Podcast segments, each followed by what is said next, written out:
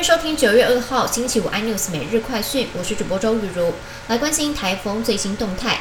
受到了台风轩岚诺的外围环流影响，北北桃等五个地区提防局部大雨。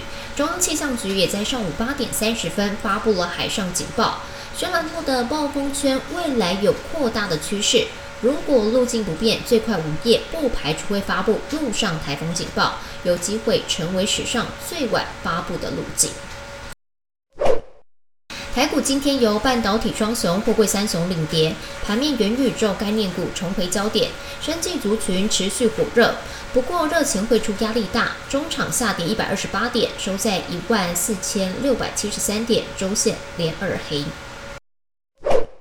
为了控制成本，虾皮母公司东海集团执行今年第二波的裁员，近六月宣布大规模削减电商、外送等领域人力后，这一回要从最赚钱的游戏部门来下手。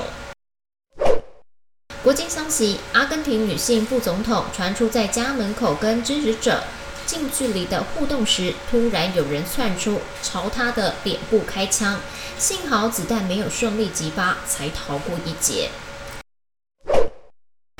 哈日族朋友请注意，日元对美元周四在纽约汇市是贬破了一百四十元大关，是二十四年来首见。有日本金融学家就认为，在今年年底之前，日元对美元有可能跌破一百四十五元。新闻内容，请锁定有线电视四十八八十八 MOD 五零四三 D 财经台 iNews。或上 YouTube 搜寻三 D iNews，感谢台湾最大 Parks 公司声浪技术支持。你也可以在 Google、Apple、Spotify、KKBox 收听最新的 iNews 每日快讯。